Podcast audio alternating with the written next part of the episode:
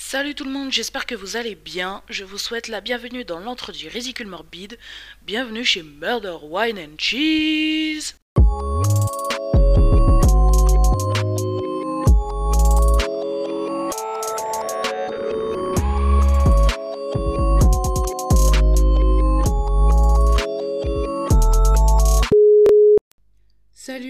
Intro un peu plus longue que d'habitude, tout simplement pour euh, m'excuser d'avoir été absente. hein. Pour ceux qui ont remarqué, j'ai pas publié pendant deux semaines, c'est parce que tout simplement j'étais en partiel. Donc euh, je vous prie de me pardonner et euh, profitez bien de cet épisode. Ah, en fait d'ailleurs, l'épisode c'est sur le barbe bleue de Cambay, si vous avez pas remarqué.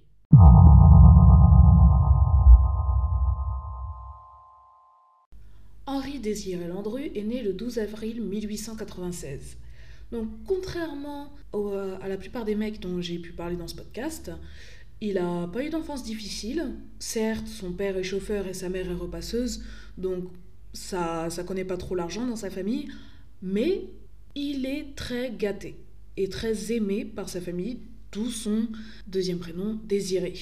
Il est aussi bon élève, très poli, au point que euh, les personnes ne se méfient pas du tout de lui, ce qui l'aidera dans sa vie adulte d'ailleurs.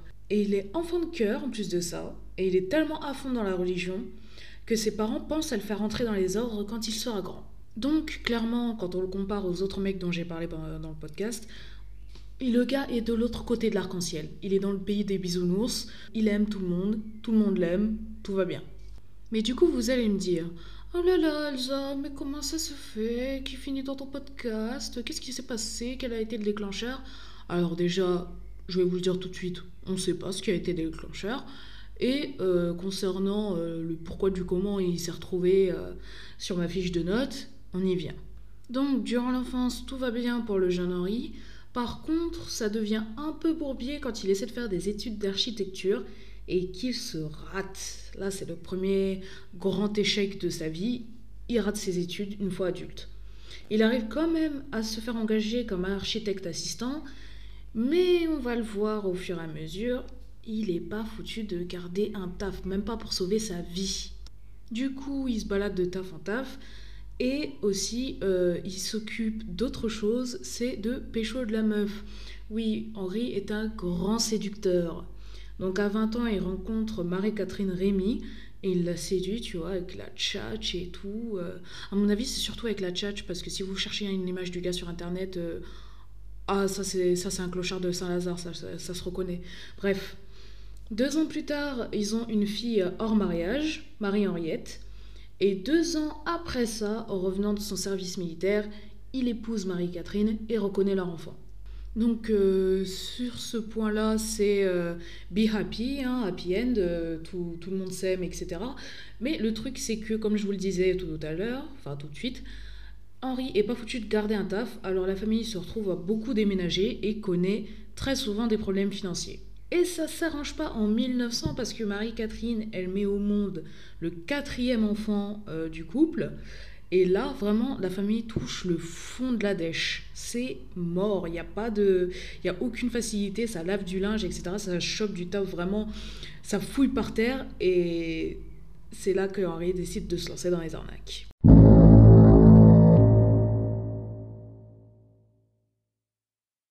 Donc, pour sa première arnaque, Henri va se faire passer pour un ingénieur civil qui a inventé un vélo motorisé. Un scooter, donc. Et il lance une campagne publicitaire nationale hein, pour, ses, pour ses T-Max d'AliExpress.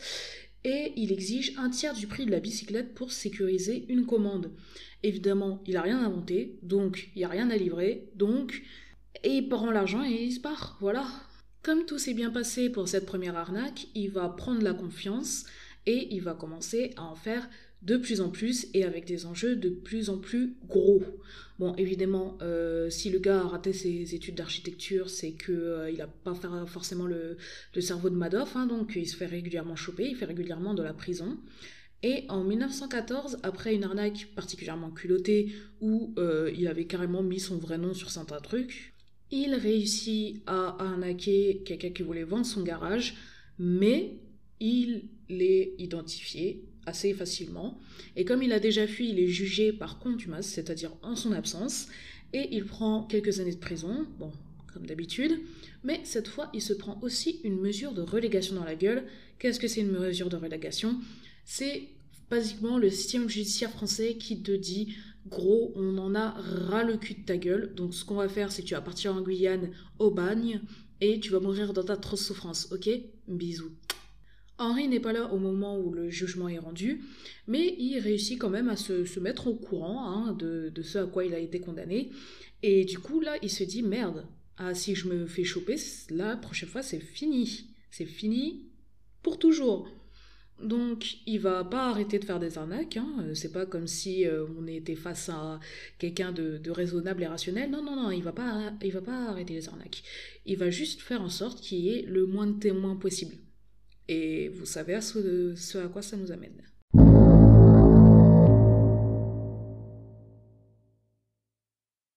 Maintenant qu'il sait qu'il a plus droit à l'erreur, Landru se dit Oh, faut que la prochaine arnaque ce soit l'arnaque du siècle. Il faut que la victime soit vulnérable, qu'elle disparaisse facilement et qu'elle soit riche. Et ça tombe bien pour lui parce que on est en pleine Première Guerre mondiale, ce qui fait que qu'est-ce qu'il y a en abondance? Des veuves, mais oui. En plus, il a la tchatch, ça tombe bien, pile dans son domaine de compétences. Du coup, ni une ni deux, il fait croire à sa famille qu'il est brocanteur et il se fait un faux nom, une fausse identité parfaite. Il se fait passer pour un riche veuf et passe des annonces matrimoniales. Pour parfaire sa fausse identité, il loue une grande maison à Vernouillet, puis à Gambet. Tout est donc prêt quand les premières lettres de veuve arrivent. Il sélectionne très précisément celles qui sont peu entourées, qui n'ont pas beaucoup de famille, pas beaucoup d'amis, et dont la disparition passera inaperçue. Il rencontre ainsi près de 300 femmes, mais fera seulement, enfin seulement, 11 victimes. Bon, la trigger warning, on va passer au mode opératoire. Donc, Henri, il sélectionnait sa veuve, ensuite il lui envoyait une lettre hein, où il roucoulait la langue de Molière avec brio, et euh, l'attirait soit à Vernouillet, soit à Gambet, selon la période, et euh, lui promettait un mariage, parfois même un déménagement à l'étranger, puisqu'il n'hésitait pas à se faire passer pour un consul euh, ou un ambassadeur. Encore une fois, je vous encourage à chercher une image du book sur Google parce que se faire passer pour un ambassadeur ou un consul alors que tu as une gueule à manger des grecs à Montparnasse, c'est pas. C'est pas très humble ça. Bref. Une fois que la victime était à Vernouillet ou à Gambet, on ne sait pas trop ce qui s'y passe, mais elle finit morte. Après ça, il la découpe et euh, la fourre dans la cuisinière pour la faire incinérer. Et pour les plus gros morceaux, il s'en débarrasse soit en les jetant dans la forêt à côté, soit en les jetant dans un étang. Il fait ainsi 11 victimes entre 1914 et 1919. Jeanne Cuchet et son fils André, Thérèse Labordeline, Marie-Angélique Guillain, Berthe Anaéon, Anna Colomb, André-Anne Babelet, Célestine Buisson, Louise-Joséphine Jaume, Anne-Marie Pascal et Marie-Thérèse Marchadier. Leurs corps ne seront jamais retrouvés.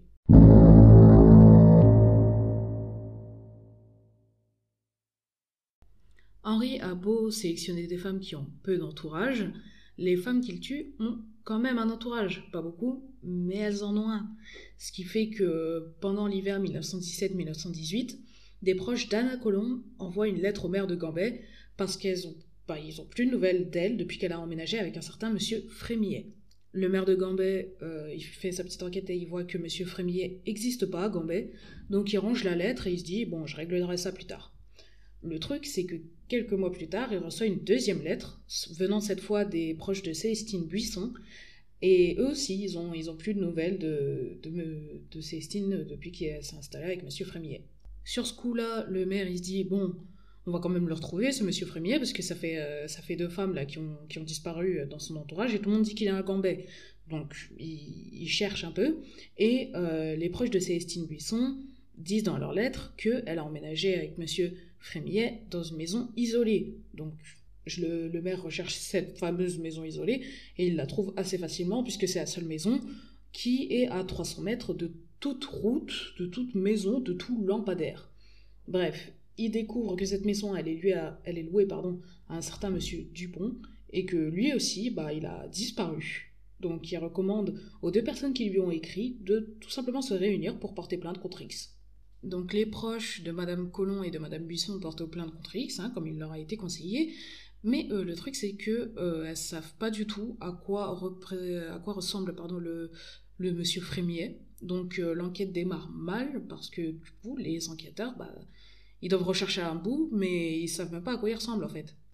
Heureusement, lors d'une virée shopping, l'un des proches de Madame Buisson reconnaît Monsieur Frémier dans un magasin et avertit immédiatement les enquêteurs. Donc, Monsieur Frémier, entre guillemets, a effectué un achat, ce qui permet de retracer ses pas de manière euh, assez facile. Et c'est ainsi qu'on l'arrête dans son repère rue Rochechouart, le 12 avril 1919, oui, le jour de ses 50 ans. Lorsqu'il est arrêté, il se trouve d'ailleurs avec sa dernière maîtresse en date, Fernande Segret, une chanteuse lyrique.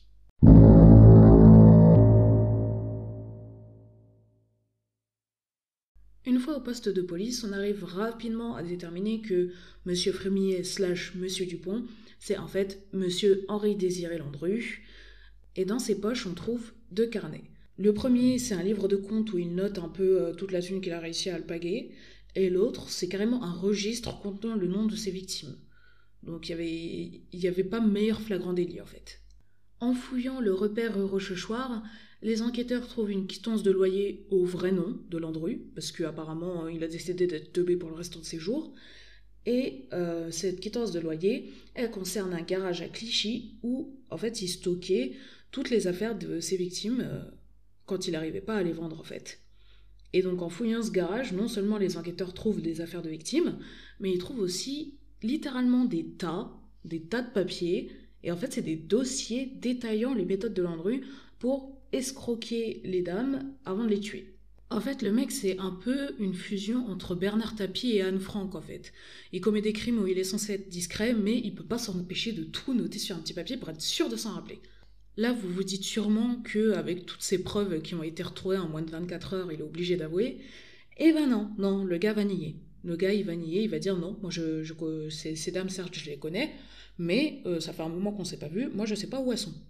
Il va pousser le culot jusqu'à demander à manger et à boire pendant son interrogatoire, et il va même s'endormir sur le bureau. Le, gars, a dit, je vais faire une petite sieste, hop, vous, me réveillez euh, quand vous voulez, vous posez vos questions, mais moi, euh, ah, j'ai besoin de mes 7 heures de sommeil, euh, sinon je vais avoir mal à la tête et tout, pas bien.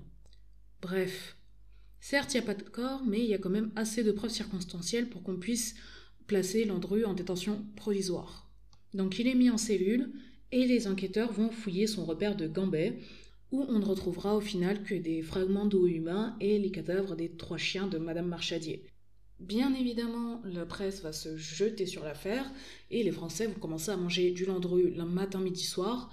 Et euh, lui, il va nier même lorsque des témoins supplémentaires vont en connaître sa tête dans le journal et euh, venir dire aux enquêteurs bah oui, ce, gars-là c'est un gros arnaqueur et euh, je connais une gamine là qui a, disparu après l'avoir rencontrée.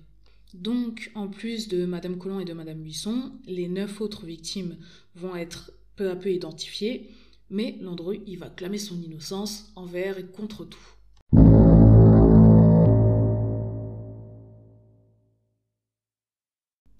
Le procès d'Henri s'ouvre le 7 novembre 1921 à la cour d'assises de Versailles et tout le gratin parisien est là, en mode c'est une pièce de théâtre.